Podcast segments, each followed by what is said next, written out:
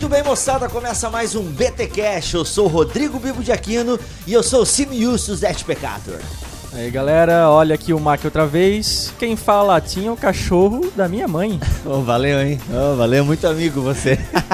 galera, esse é o podcast do blog bibotalk.com e a gente faz esse podcast com uma ênfase teológica e tal, claro tudo muito superficial, mais a título introdutório, mas a gente louva a Deus porque tem abençoado a sua vida, você tem aprendido, tem ensinado e a gente tem crescido junto para a glória de Deus. Mark, hoje nós vamos falar então sobre justificação, santificação, regeneração.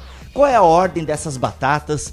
Neste caso, alteram a maionese, né? Não dá pra gente colocar um, né, o, o, cavalo na frente da carroça. É verdade. Não é bem isso que se fala, mas é quase isso, né? a gente vai tratar então, pessoal, desse tema ou desses temas tão é, preciosos para a fé cristã, que são a justificação e a santificação. Inclusive esse podcast aí fica até como uma dica para você que está é, iniciando na fé. Esse podcast vai ser muito importante para você.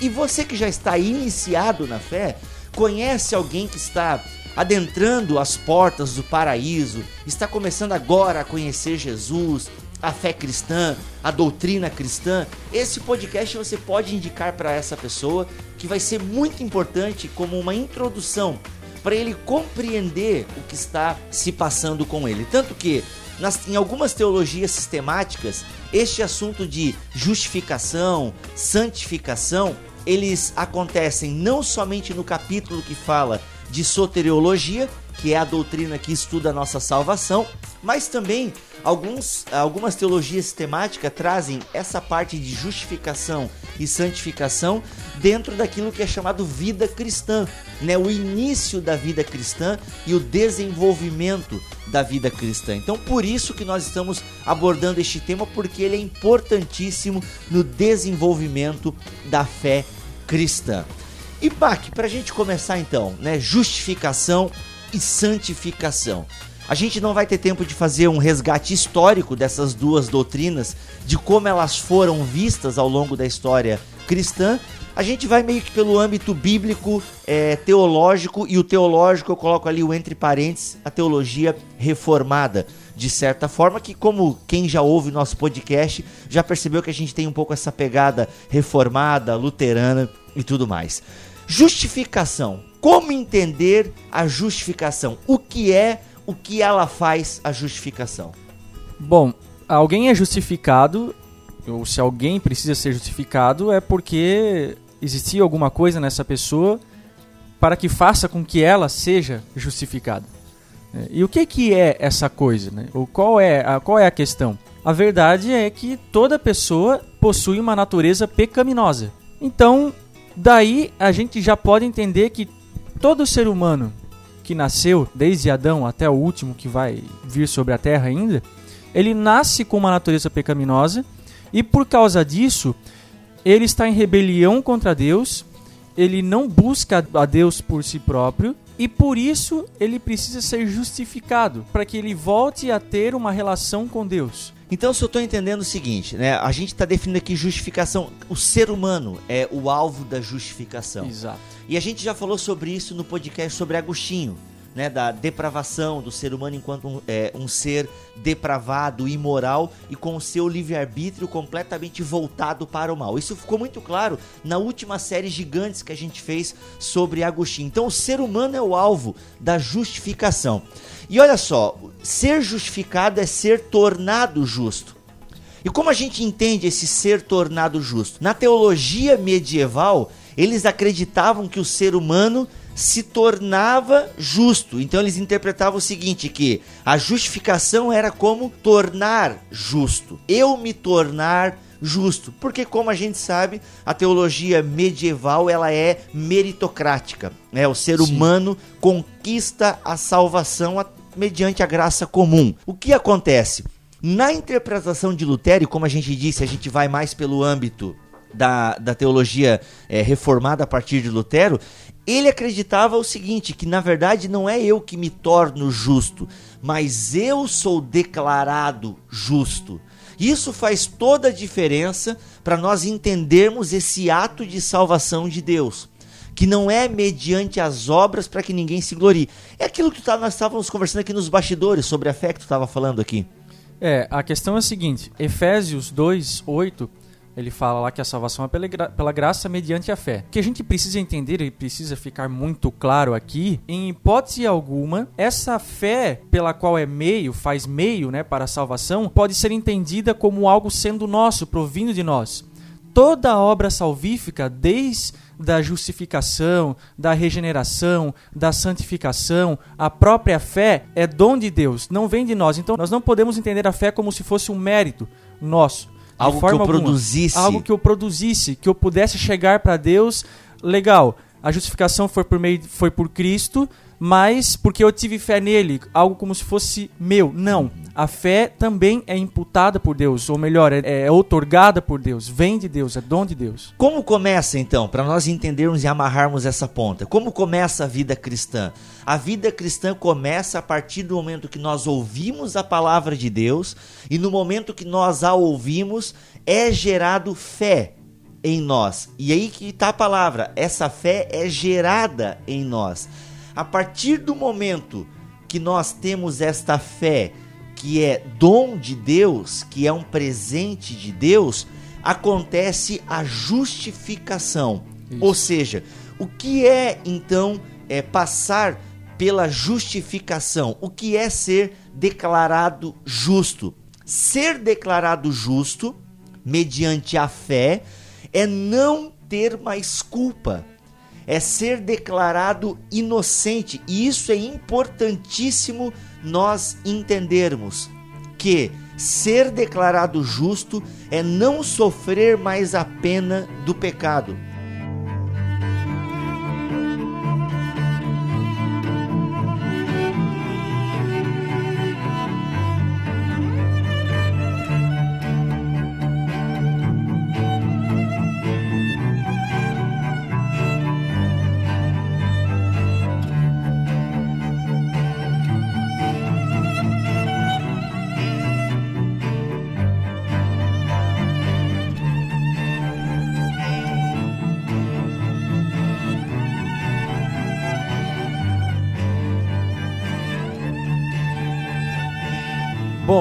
Piper ele fala mais ou menos assim a respeito da justificação, que ser justificado não é apenas ser inocentado de um crime ou de algo que nós cometemos, mas é como se nós nunca houvéssemos pecado. Então, quando eu sou declarado justo, é Deus falando para mim: você não só foi inocentado dos seus pecados, mas estou dizendo que você nunca cometeu o pecado. Isso, é claro, é, por causa da obra de Cristo na cruz. Cristo é a base para isso. Cristo é o justo que morreu na cruz por mim, sobre ele vai os meus pecados. Aqui aquela coisa que nós estávamos falando agora há pouco sobre dupla imputação, que é eu, os meus pecados Cristo leva na cruz, ele leva judicialmente, legalmente. Nós sabemos que Cristo nunca pecou, ele é sem pecado, ele foi impecável. Da mesma forma, nós que somos pecadores, Deus imputa a justiça de Cristo, porque Cristo era perfeito, sobre nós. Então há uma dupla imputação aqui: é imputado a justiça sobre o pecador e foi imputado o pecado sobre Cristo judicialmente. É, essa justificação ela acontece uma única vez Isso. no momento em que eu recebo a Cristo, no momento em que essa fé vem sobre a minha vida, ela me justifica. Ela é plena, não é ela é progressiva. É, isso, ela não é progressiva, ela não acontece todo final de semana. Não, a justificação da humanidade acontece na cruz do Calvário. Em Cristo, a justificação, ela acontece e acontece uma única vez. E isso é que o Mac acabou de falar. Os meus pecados que eu cometi e que eu irei cometer já estão perdoados e justificados em Cristo Jesus. Como é que a gente entende então? A justificação, ela não é apenas então o perdão dos meus pecados ok? Para eu entender nas palavras do teólogo Charles Rod.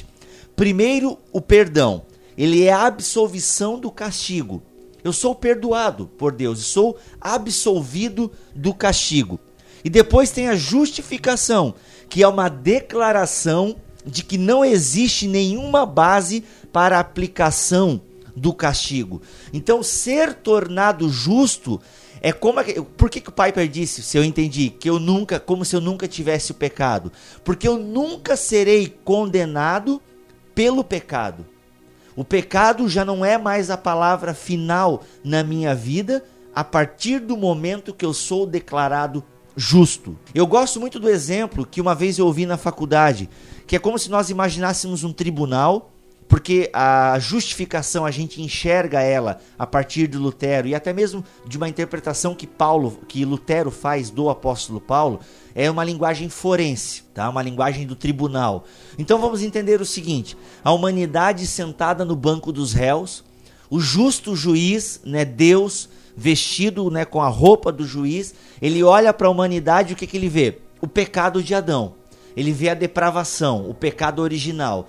E ele é Deus, ele não pode ah, olhar para o pecado e passar a mão na cabeça da humanidade. Não, este pecado merece um castigo, merece, é, o culpado tem que ser condenado. O que, que ele faz? Sentencia a humanidade à morte. Só que ao mesmo tempo que ele dá essa sentença, ele tira a sua roupa de juiz, a sua toga, manda a humanidade se levantar do banco dos réus e o Filho, né, o Deus, senta no nosso lugar e sofre o castigo imposto pelo Pai. Então é isso que acontece, nós somos declarados justos. E detalhe: ser declarado justo é nunca mais sofrer a pena por aquele crime. Ou seja, que crime é esse? O pecado. Então, isso é justificação a grosso modo. É ser declarado justo, é ter um novo status perante Deus. E aqui a gente já pode fazer uma, uma distinção entre justificação e regeneração.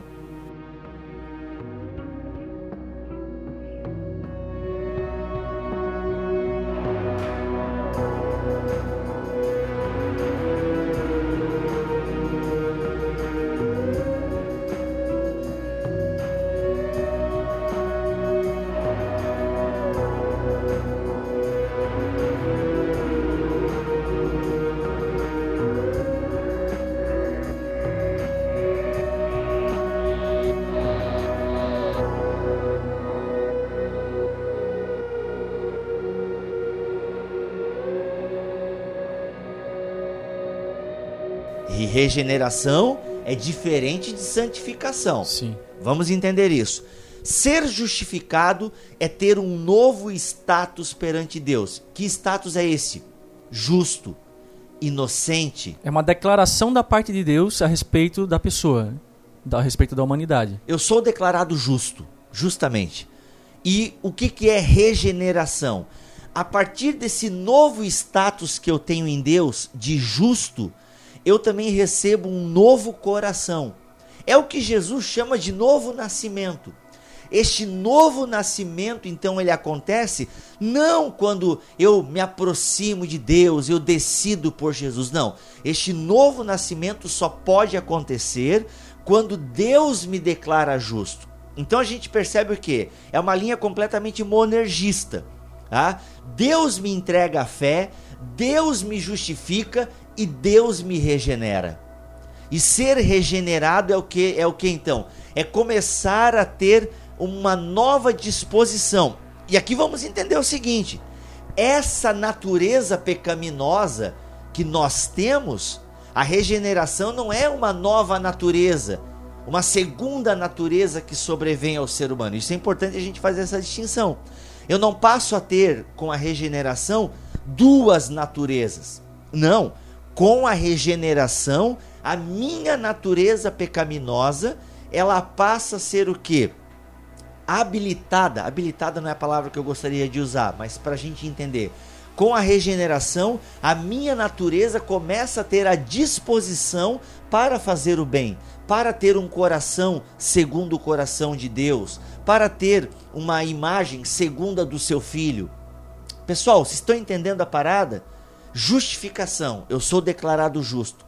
Regeneração, a minha natureza pecaminosa, ela é batizada no sangue de Cristo.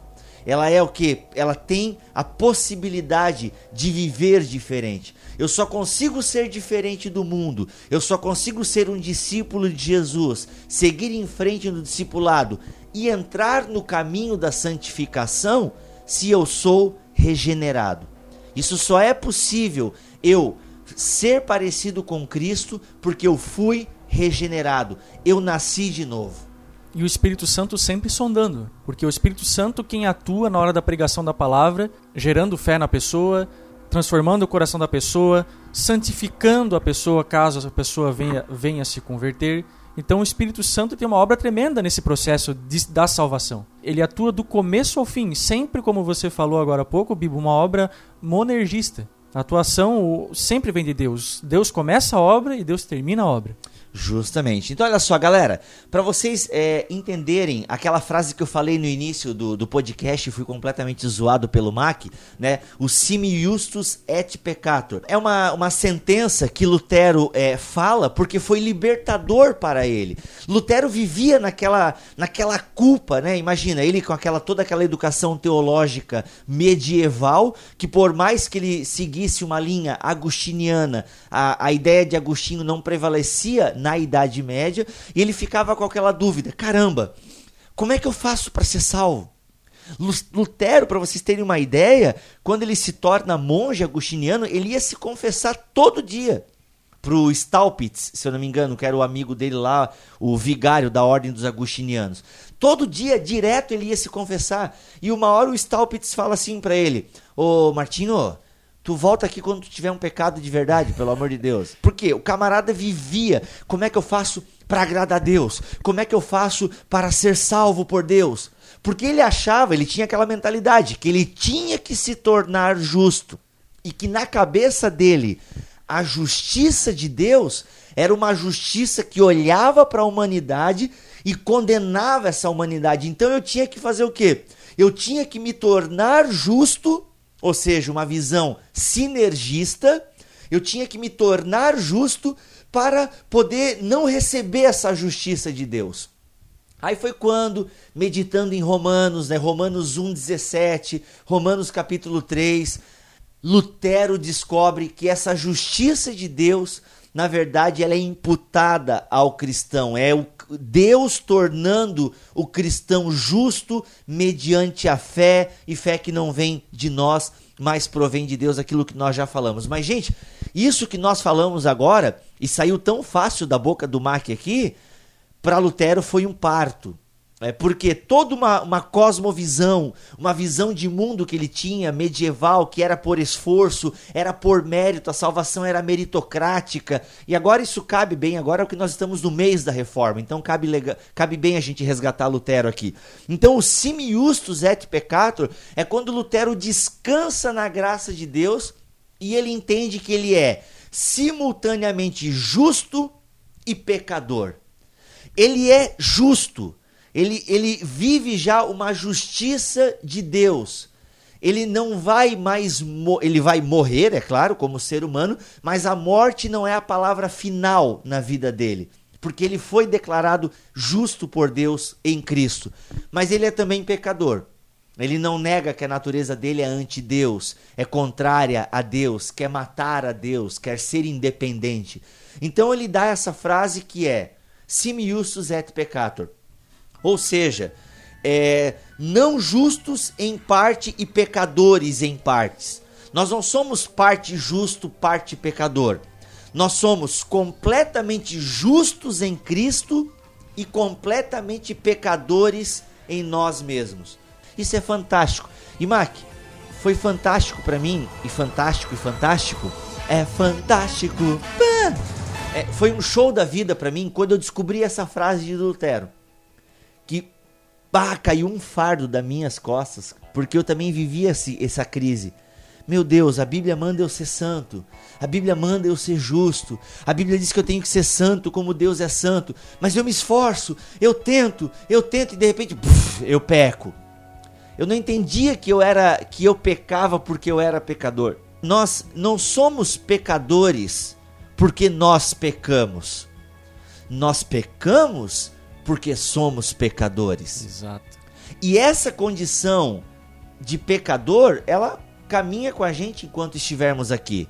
Então, por mais que eu queira me esforçar, né, com as minhas obras, o meu esforço humano, eu sempre vou cair.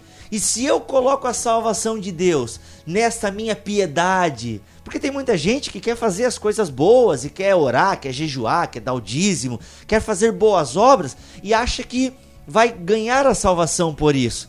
Só que ele vai esbarrar, porque uma hora ou outra ele vai falhar. Num desses momentos ele vai falhar. É claro que há meios, uh, meios de graça, né, pelo qual Deus, Deus nos deixou, que nós podemos viver uma vida santa, uma vida agradável para Deus. Que é a regeneração. Que é a regeneração. E aí, oração, leitura da palavra de Deus, a própria prática das boas obras, algo que deve fazer parte da vida cristã. Agora, isso não deve ser um fardo e nem deve ser entendido, como o Bíblia tem falado até agora, um meio pelo qual eu possa querer a, a, o amor de Deus, pelo qual eu possa querer a aprovação de Deus para minha vida. Você que está ouvindo aí, eu vou falar uma coisa para você e você não se, se escandalize. Cedo ou tarde, provavelmente bem mais cedo do que tarde, você vai pecar. Possivelmente amanhã você vai esbarrar com algum dilema ou você vai cometer algum ato que vai desaprovar a Deus. E o que que vai garantir que você ainda é aceito por e Deus? Se Jesus volta bem nessa tua pisada de bola, né, que é, é aquilo que a gente já falou, acho que até naquele mais textos fora de contexto, que tipo a pessoa vive naquela salvo não salvo, salvo não salvo. Não acho que a gente não falou, mas enfim, para vocês entenderem, quando eu deposito a salvação né? Quando eu quero me tornar justo, né, por força própria, eu vivo esse dilema: salvo, não salvo, salvo, não salvo. Aí surge esse tipo de pergunta que eu já recebi alguns e-mails ou até mesmo em culto de jovens, o camarada me pergunta: "Bibo, e se Jesus volta quando eu estou cometendo um pecado?" Vamos lá, pecado de que adolescente comete pra caramba aí. E Bibo, e se Jesus volta exatamente no momento que eu tô com a mão, né, no crime? Com a mão na botija. Com a mão na botija. E se Jesus volta? Olha, parceiro, vou te dizer, se a salvação tá nos teus méritos, se tu acha que tu tem que ser um cara bom, um cara legal para poder ser salvo por Deus, pode dar um abraço no anticristo, tá? Numa visão pré-milenarista agora. pode dar, corre pro anticristo. Tá no inferno, abraço o capeta. É, tu vai ficar, parceiro. Jesus vem e tu vai ficar. Se tu tem esta visão. E quem tem essa visão vive angustiado. Primeiro, essa, essa pessoa tem uma visão completamente deturpada do que é pecado. Porque pecado é uma coisa que determina a nossa natureza. É? Ah, quem tem consciência disso, acorda pedindo: Deus, me perdoa. Deus, obrigado porque eu acordei, porque eu podia, eu merecia estar morto. Quem tem essa consciência, já agradece a Deus porque Deus perdoa e não nos consome. Deus não manda uma bola de fogo aí, não, não, não manda um Armagedon aí e tal. Tá? O que acontece? Agora, quem vive nesse dilema de que tem hora que eu peco, tem hora que eu não peco, e eu vivo, não, pô, essa semana eu tô legal, essa semana eu, pô, conquistei, essa semana eu sou digno. Ah, Jesus, volta essa semana que eu tô, eu tô, pá, tô bombando. O cara volta do retiro, Jesus, pode voltar nessa semana que eu tô punk. Ele é praticamente um corpo celeste que brilha por si próprio. Meu, é aquele que aconteceu na Indonésia lá, né? Que um brilho na Indonésia. Tu viu essa? Meu, cara. Parece um anjo, um, um bicho estranho lá. O cara é um corpo brilhante e tal. Meu, meu amigo, tu tá nessa ilusão. Volta no retiro cheio de poder, cheio de glória, maravilha e vamos que vamos. É, passa uma semana, já está todo desanimado. Por quê? Porque ele cometeu um ato pecaminoso. Só que entenda, esse ato pecaminoso, ele é decorrente do fato que você é pecador. Aqui a gente já está entrando na, até na, na hamartiologia, que é a doutrina do pecado. Mas ela é importante para você entender que Deus em Cristo Jesus lhe declarou justo. Ele em Cristo olha para você e não vê o seu fato, ou seja, de que você é pecador. Ele olha a Cristo. Então, aqueles que adentraram as portas do paraíso, e é assim que Lutero descreve o, o, momento da conversão dele, que quando ele descobre que meu não era pelas obras dele, mas era pela justiça de Cristo, ou não era, é pela justiça de Cristo, ele é ele se sentiu adentrando as portas do paraíso. Então, você que compreende que Cristo lhe salvou, lhe tornou justo, desfrute a graça de Deus. Queridos, não fique pensando nessa. E se Jesus volta no momento que eu estou pecando? você vai subir se você acredita na salvação de Jesus Cristo. Porque Deus não está olhando aquele teu ato pecador, pecaminoso. Deus está olhando o fato de que tu és declarado justo. E se você for ficar pensando nessa de, ai, tem hora que eu peco, tem hora que eu não peco, então Jesus volta uma hora em que eu não esteja pecando. Bah, você vai ficar porque você já é pecador. E falando ainda do Espírito Santo, ele é quem garante a, a, a nossa permanência dentro dessa justificação. Uh, não é verdade que a palavra fala em Efésios 1,13, né? Em quem também vós estáis, depois que ouvistes a palavra da verdade, o evangelho da vossa salvação, e, tendo nele também crido, ou seja, em Cristo, fosse selados com o Espírito Santo da promessa. Ele é o selo, então, ele é que garante. Ele é o selo que garante. É ele, né? É como se Jesus olhasse para nós e falasse: não, esse o Espírito Santo garante porque ele está selando essa pessoa, embora muitas vezes nós tenhamos os nossos medos, nós tenhamos as nossas fraquezas e nos sintamos indignos, e isso até certo ponto é bom, não é? O Espírito Santo vem e diz para nós: nós, eu sou selado. Eu sou selado. Não é o que Paulo fala mais ou menos lá em é, Gálatas 4? O Espírito testifica né, com, o nosso, com o nosso espírito. espírito que nós somos filhos de Deus. Galera, seguinte, olha aí a parábola do filho pródigo e aguarde aqui no Bible Talk, no BTcast, as parábolas, né? A gente vai falar sobre as parábolas, mas olha só essa parábola. O pai está recebendo o filho esperando lá no portão e esperando um filho todo arrebentado que só ofendeu ele e tudo mais. Assim é Deus. A certeza da sua salvação não está no seu mérito, não está nas suas obras. A certeza da sua salvação está em Cristo Jesus, na cruz do Calvário, nesse ato redentor que ele fez na cruz. Ali ele te justificou e te regenerou. É claro, Aqui a gente entra para a segunda parte do nosso podcast. Penso que já dá para entrar, Opa, Mike. vamos lá.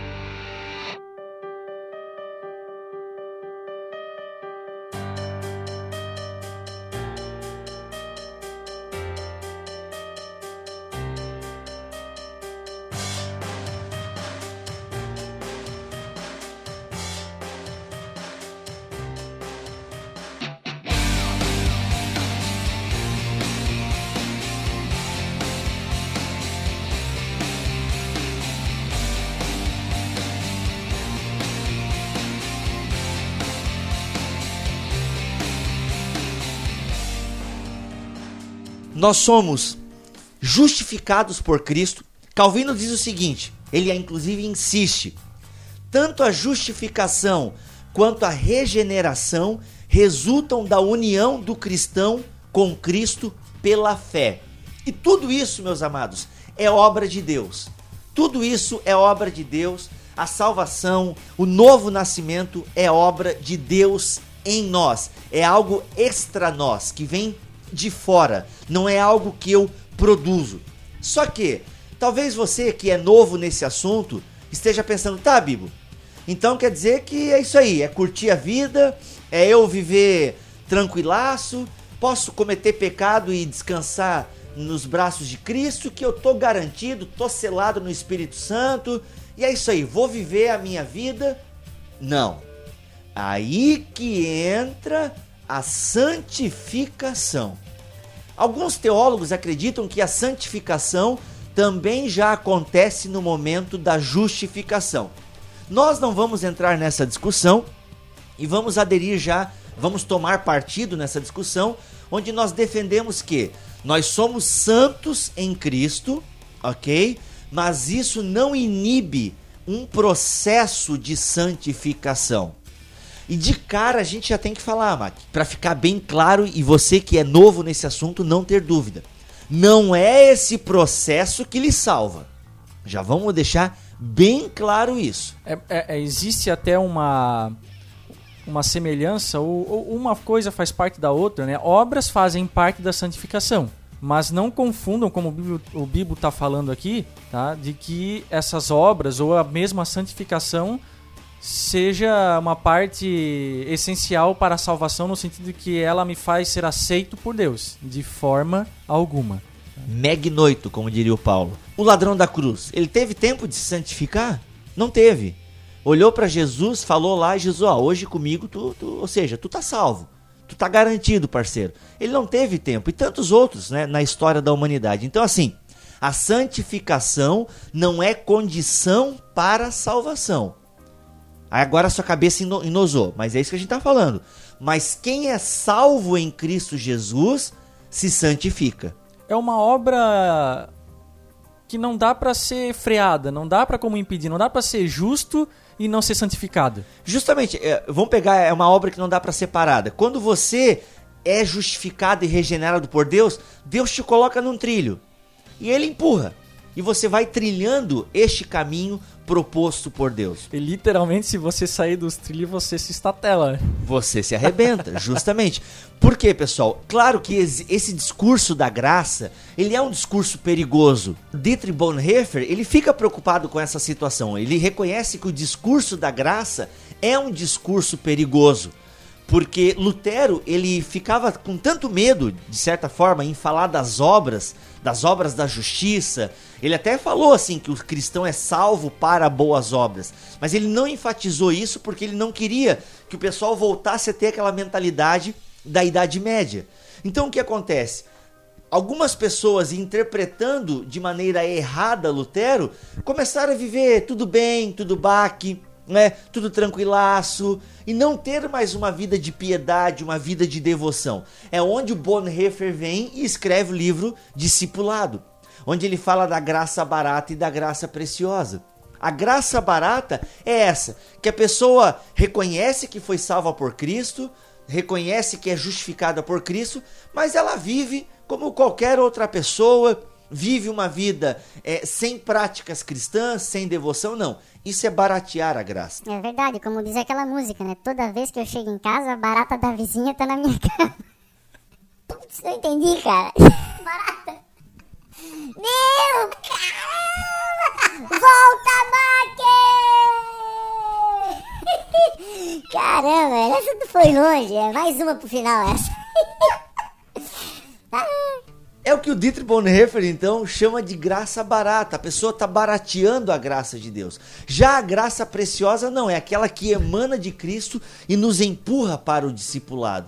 Há um ponto que não pode ser esquecido, que é um outro extremo da santificação, ou dessa questão assim, né? A pessoa falar, já que eu sou justificado e que eu sempre vou pecar, então eu vou chutar o balde, eu vou né, sair por aí. Que é isso, já é muito antigo, já nas próprias epístolas no Novo Testamento já, a gente já vê os apóstolos pelejando é, doutrinariamente contra essas falsas heresias e tal. O oposto disso é aquilo que foi é, defendido por John Wesley, já foi defendido por outras pessoas, mas foi bem difundido por John Wesley, que é o perfeccionismo ainda nessa vida. Boa. Tá? Uhum. Esse é um outro erro que embora a gente, nós cremos que John Wesley foi um grande homem de Deus, nós cremos na, na, no, na, na, Eu sou nós somos pentecostais, teve influência direta do John Wesley, o movimento Holiness e tal. Ó, oh, o nome do movimento, Holiness. Santidade, porque ele cria basicamente que a perfeição, uma vida de perfeição, de santidade plena poderia ser alcançada ainda nessa vida, tá? Então, amados, ainda que o nosso alvo é seja Cristo, sabe, e nós sabemos que Cristo é perfeito, por outro lado, não crie essa falta, falsa expectativa de perfeccionismo, tá? Porque você pode se frustrar. Você pode chegar a um ponto da sua vida de querer batalhar, batalhar, batalhar, e aí você sabe que você não consegue porque você tem uma natureza pecaminosa e invariavelmente você vai acabar pecando, e aí talvez você até acaba, acabe, sabe, saindo dos caminhos de Deus por se sentir frustrado, por não conseguir e tal. Amado, perfeccionismo nessa vida impossível. A santificação, ela tem um caráter escatológico daquilo que a gente até já comentou em outros em outras oportunidades aqui, que é o já e o ainda não. A obra começa nessa vida, mas a perfeição plena é só no porvir. E como eu conheço gente, sabe, tocando nesse assunto, que são oprimidas por esse discurso perfeccionista, né? O, o, movimento pentecostal herdou isso do John Wesley. E, gente, vamos dizer o um negócio. Glória a Deus por isso. Melhor alguém, às vezes, vamos agora exagerar aqui. Melhor alguém que quer agradar a Deus, viver de maneira santa, né, e se esforça e se mata para isso, do que alguém que né, vive uma vida cristã, é, sabe, estilo Zeca Pagodinho, deixando a vida levar, tudo bem, tudo tranquilo. Claro, só que os dois são extremos e os extremos sempre são complicados. Então o John Wesley deixou essa herança que pode se tornar uma, uma herança complicada, porque eu vejo muita gente, como você bem frisou agora, que vivem esse peso. Elas oram a Deus com peso na consciência. Mas não com o peso na consciência bíblico, né? Reconhecendo que eu sou um pecador, mas, sabe, e sou devedor a Cristo e tal. Não, o peso na consciência dessa pessoa é outro. Ela, poxa, Deus, eu não consigo. Deus, eu não te agrado. Deus, eu, eu, eu tento, mas eu não eu tô em falta contigo. Deus, eu tô, sabe? Ela tá se sentindo toda hora culpada. E se sentir culpado é complicado, porque daí a pessoa está ignorando a justificação, que é como a gente já explicou mil vezes aqui nesse podcast, é não ser culpado do pecado. Então, perfeccionismo não existe.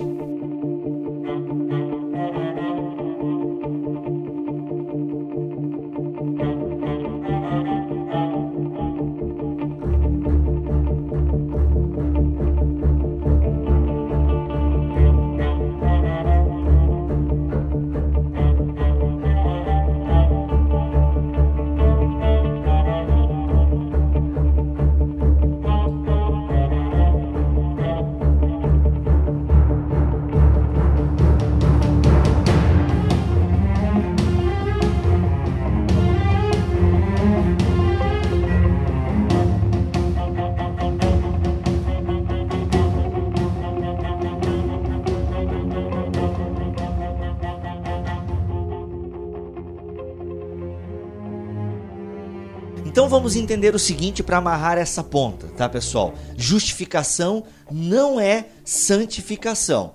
A justificação, ela é o que? É nós nos tornarmos justos diante do tribunal de Deus.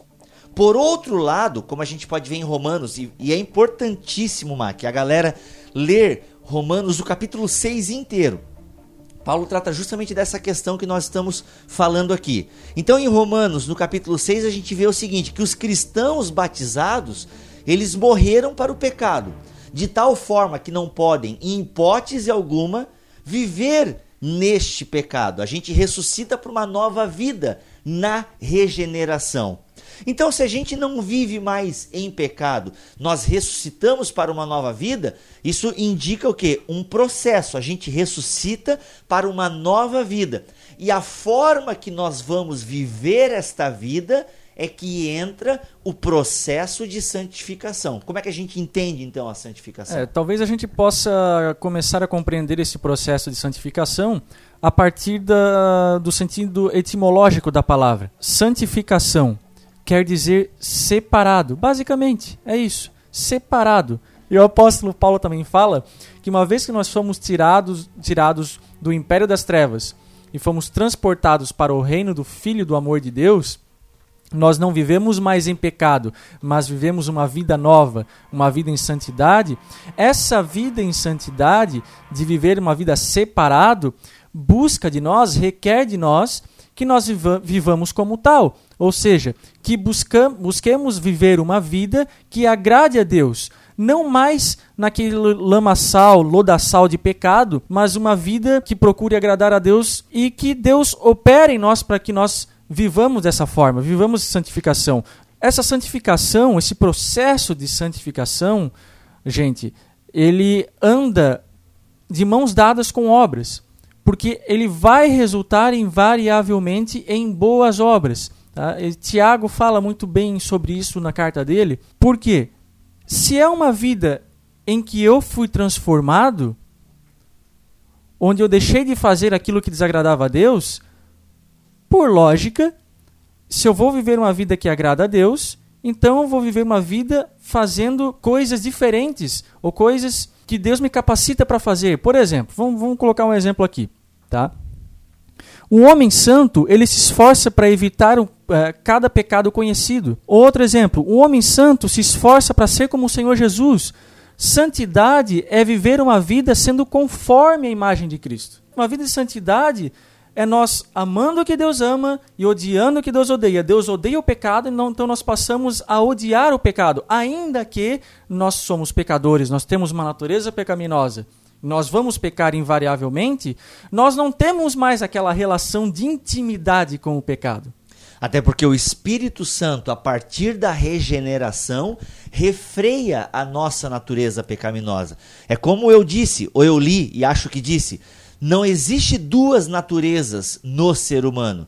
A natureza santa e a natureza pecaminosa. Não, é a mesma natureza, só que a partir da regeneração, essa natureza caída, depravada, ela passa a ser o que? Influenciada pelo Espírito Santo, ela passa a ser refreada pelo Espírito Santo. É por isso que Paulo pode falar que quem roubava não rouba mais. Quem era mulherengo, pegador, não, não pega mais.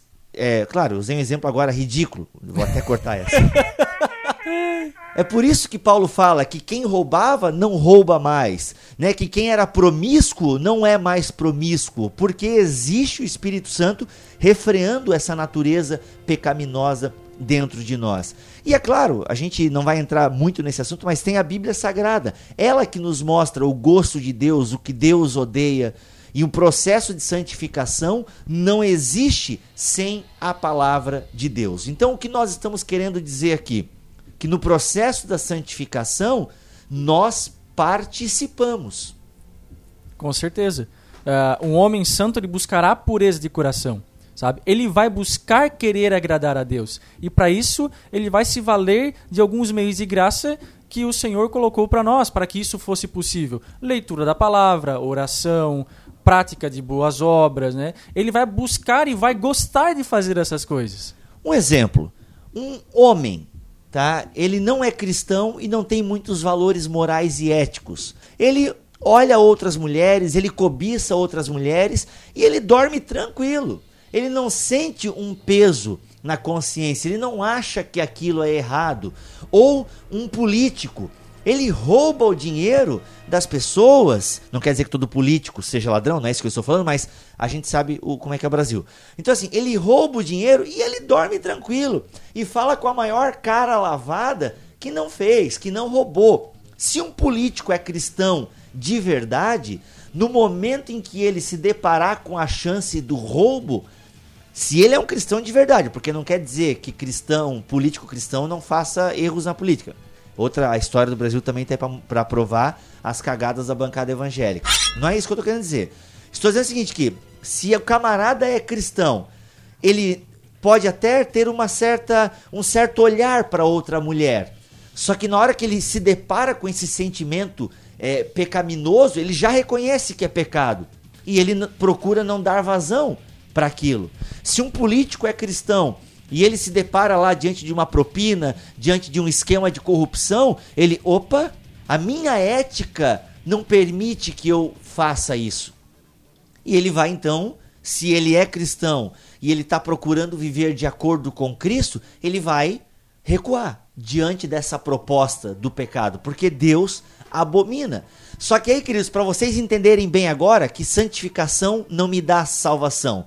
E se, digamos, esse homem caísse no pecado, cedesse à tentação, é, se ele fosse para a cama com outra mulher, ou se ele entrasse nesse esquema de propina, ele, enquanto filho de Deus, digamos que ele teve uma fraqueza, ele, o Espírito Santo vai apitar para ele, aí, tu errou, volta para os braços do Pai. Se ele voltar para os braços do Pai, parceiro, tá tudo apagado, tá tudo aniquilado.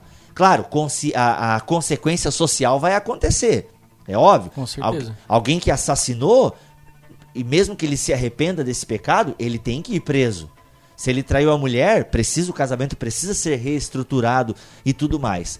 Só que se é um camarada que escorregou, eu creio na salvação dele, mesmo que Cristo tivesse voltado no exato momento que ele tivesse lá pegando, enchendo a cueca de dinheiro. Tá? Eu creio nisso, desde que aí só por isso que só Deus pode julgar quem é que vai ser salvo. Desde que no interior dele ele tivesse aquela consciência de que naquele momento foi um momento de fraqueza dele. Porque quem não está em Cristo rouba, adultera e faz um monte de porcaria. Tem a mente cauterizada, né? Boa. Tem a mente completamente cauterizada. Para ele aquilo tanto faz, tanto fez. Não tem nenhum tipo de pudor.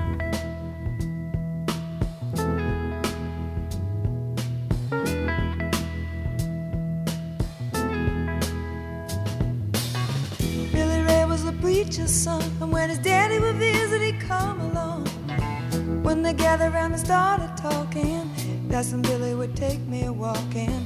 Out through the backyard we go walking. Then he looked into my eyes. Lord knows to my surprise, the only one who could ever reach me was the son of a preacher man. The only boy who could ever teach me was the son of a preacher man. He was. He was.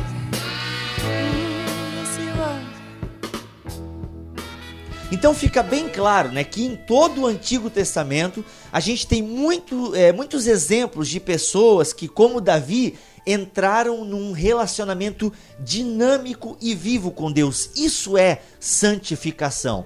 Porque a palavra, como tu bem explicou etimologicamente, ela é ser separado por Deus. E não só ser separado, ela é separado, a pessoa é separada para a obra de Deus, ela é separada para ter um relacionamento com Deus. Então, os utensílios eram santificados para serem utilizados na obra de Deus. E assim é entendido santificação no Antigo Testamento, um relacionamento vivo e direto com Deus. Então, este é o alvo da vida espiritual. A santificação, então, ela abrange as esferas moral, política, familiar, cultural Acima de tudo, porém, ela diz respeito à vida interior diante de Deus. O legal é que de, não, santificação ou ser santo não é apenas ser separado para Deus, mas ser separado por Deus. Né? O próprio Deus vem e separa aquela pessoa. Justamente. Perfeito. E no Novo Testamento, ele continua mais ou menos com essa ideia. Não é à toa que Jesus tem o sermão lá do monte que resume a ética do reino. Ou seja, aqueles que querem saber qual é a vontade de Deus vão procurar lá no sermão do monte. Os que estão no processo de santificação podem se pautar no sermão do monte. Ah, só para deixar algo bem claro aqui, existe um conceito errado do Antigo Testamento, onde a salvação era pela, pelas obras, e às vezes dá até entender que não existia. Todo, tudo que a gente está falando aqui do Novo Testamento parece que não existia no Antigo Testamento: justificação, santificação, regeneração. Gente, salvação pelo Antigo, no Antigo Testamento também é pela fé. Também é pela graça de Deus, não é pelas obras, não existe essa de tempo da lei e tempo da graça, tá? Eu sei que às vezes as pessoas fazem essa distinção querendo uh, apenas uh, explicar que Deus de fato administrava de uma forma diferente no Antigo Testamento. Mas a salvação continuava acontecendo pela graça, também era pela fé, as pessoas também eram regeneradas, as pessoas também eram santificadas. Tudo isso acontecia. A única diferença é que as pessoas do Antigo Testamento criam naquele que haveria de vir e nós cremos naquele que já veio. Boa, show. Então, definindo aqui, vou pegar uma definição de santificação que o Franklin Ferreira faz. A santificação, enfim, significa livrar-se dos hábitos e práticas do pecado, das coisas próprias ao sistema decaído deste mundo e revestir-se do novo homem, ou revestir-se no novo homem. Isso, porém, sabendo que Deus é quem efetua em vós tanto querer como realizar, segundo a sua boa vontade. A santificação resulta na manifestação do fruto do Espírito na vida do cristão, como se vê em Gálatas, capítulo 5, 22 e 23. O fruto do Espírito é de origem sobrenatural. Isto é evidente porque as realizações alistadas são o fruto do Espírito. O próprio Espírito Santo é responsabilizado por sua produção. Eles são a colheita do que ele planta na vida das pessoas que ele preenche. O fruto do Espírito é a expressão dinâmica de uma vida transformada em nosso relacionamento com Deus, com outras pessoas e conosco mesmo. E aqui ele continua mais ou menos é, diante dessa explicação. Então, ainda que a gente tenha falado no nosso podcast que eu participo deste processo de santificação, ainda, ainda assim, é Deus quem realiza em nós tanto querer como o realizar. Ainda assim, é Ele que realiza. Então, queridos, já ficou bem claro tá? O que é, aliás, esperamos que tenha ficado claro o que é justificação e regeneração o que é santificação. Tá? Então a gente pode, acho que para terminar, Mac, deixando bem claro só essa diferença entre justificação e santificação para assim a gente terminar o nosso podcast. Bom, na justificação nós temos, nós temos imputados em nós a justiça de outro. E pela santificação, o pecador convertido experimenta no seu interior uma obra que o vai fazendo justo. Boa. A santificação é um processo que exige toda uma vida para se completar e não será concluída enquanto o cristão não chegar ao céu. Já não, eu sou justo. Eu já sou justo. Só que o santo eu vou me tornando num processo longo. Eu vou me é, é, na santificação eu vou me fazendo como justo. Eu vou me portando como um justo deve se portar. Boa. E Deus operando nisso. A justiça da justificação não é própria, mas é a justiça eterna e perfeita do nosso maravilhoso mediador Cristo Jesus, né? A justiça da santificação é a nossa própria, inerente e infundida em nós pelo Espírito Santo, porém mesclada com fraquezas e imperfeições. Tanto que o Franklin Ferreira aqui numa tabelinha, ele diz que é possível ser mais ou menos santificado. Já ao contrário da justificação, ninguém é mais ou menos justificado por Deus. Ou é ou não é. Só que, como a santificação é um processo, há diferentes graus de santificação, mas não de justificação. Porque daí depende muito do quanto a pessoa se abre para Deus, né? Ela se abre para essa experiência mística, a boa experiência mística com Deus, para o luminoso, como dizia. É, a santificação permite isso, que você cresça, né? Ou talvez que não cresça também, que você fique de certa forma estagnado, mas nenhum cristão é, consciente é, viveria isso dessa forma. Né? A justificação não admite esse crescimento. Né? Porque primeiro ela é um ato que já aconteceu na cruz do Calvário. Outra diferença, a justificação é uma obra objetiva, um ato de Deus a nosso respeito que afeta a nossa condição perante Deus, nosso relacionamento com Ele. Já a santificação ela é uma obra subjetiva, uma obra de Deus em nós que afeta nosso interior. Olha aí.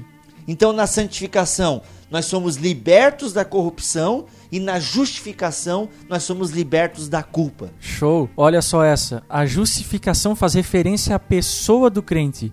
A santificação faz referência à natureza do crente. Outra coisa, a justificação nos dá direito de acesso ao céu e confiança para entrar a santificação nos prepara para o céu e nos faz prever os seus prazeres. Olha só, lendo é, em outras palavras o que tu acabou de dizer, a justificação confere-nos o direito de ir para o céu.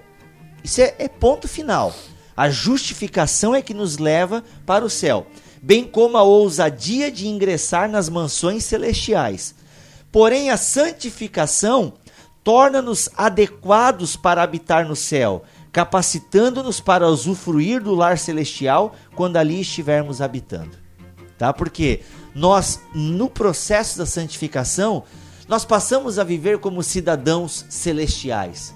E isso é uma dimensão que nós não podemos esquecer. Nós continuamos sendo falhos, nós continuamos sendo pecadores, não é à toa que a gente erra, a gente magoa as pessoas, a gente peca, erra, ofende Deus. Só que a gente não pode parar nessa dimensão. Isso é viver, é o que eu escrevi no texto, um follow old man. É viver só a dimensão do velho Adão em mim. Não, com a santificação eu passo a viver a dimensão do novo Adão, do Cristo em mim, do Cristo, né, que através do seu espírito me dinamiza, me capacita a viver como um cidadão celestial. Então eu tenho que acreditar e a Bíblia me autoriza a acreditar que eu posso viver em santidade, que eu posso viver em num processo de santificação e me tornar mais parecido com Cristo. É isso, né, Mac? É isso aí. Galera, dúvidas? Você pode mandar um e-mail para podcast@bibotalk.com, ok?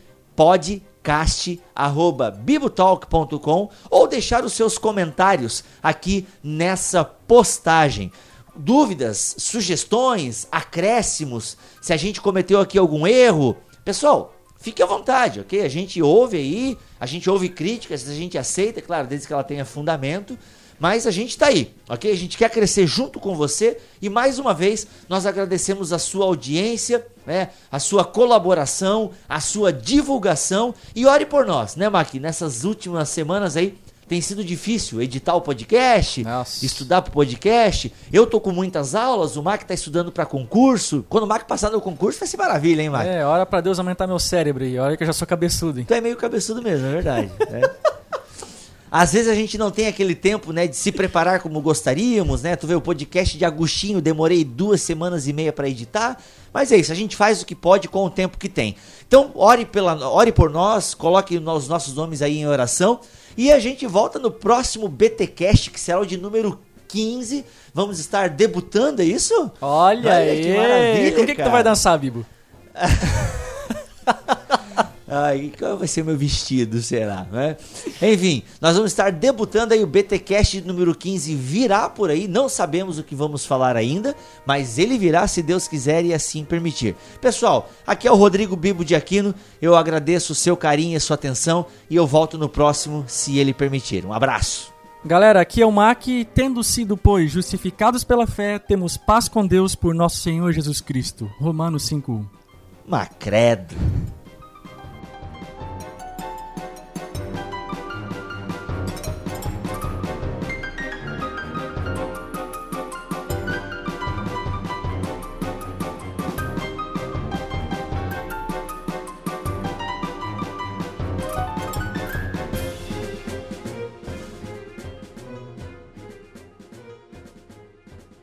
Nós voltamos.